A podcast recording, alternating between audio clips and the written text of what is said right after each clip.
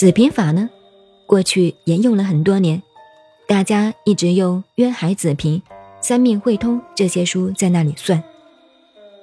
刚开始研究子平的时候，它有年、月、日、时，年柱、月柱、日柱、时柱，根苗花果。一般所有的子平法开始算的时候，以日柱作为标的。可是你子平法研究到十几年、二十几年后，到头来你会以年柱来开始批，年柱来开始批会比较准。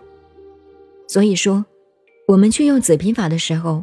算出来的东西也是同时间出生的人都一样，你算的流年再怎么样，可是同时间发生的事情就不一样。还有第二个缺点，算出来有问题的时候没有办法化解。现在社会上只有两派人，一派说命就是命，不能解，这一派我给他一个评语，叫做心肠好，书读的不够。各位都是读书人，我请问各位一个很有逻辑的问题：我们人类不会发明一个东西没有作用。算命如果不能解，那算命干嘛？